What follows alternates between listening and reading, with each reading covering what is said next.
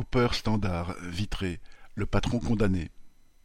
En août deux mille quinze, une travailleuse de l'usine Cooper de Vitré, en Ille-et-Vilaine, avait été gravement blessée, son bras ayant été happé par une machine. Elle avait été licenciée en deux mille dix-neuf pour inaptitude. Sept ans plus tard, le tribunal correctionnel a enfin jugé cette affaire. Le patron ne s'est même pas présenté.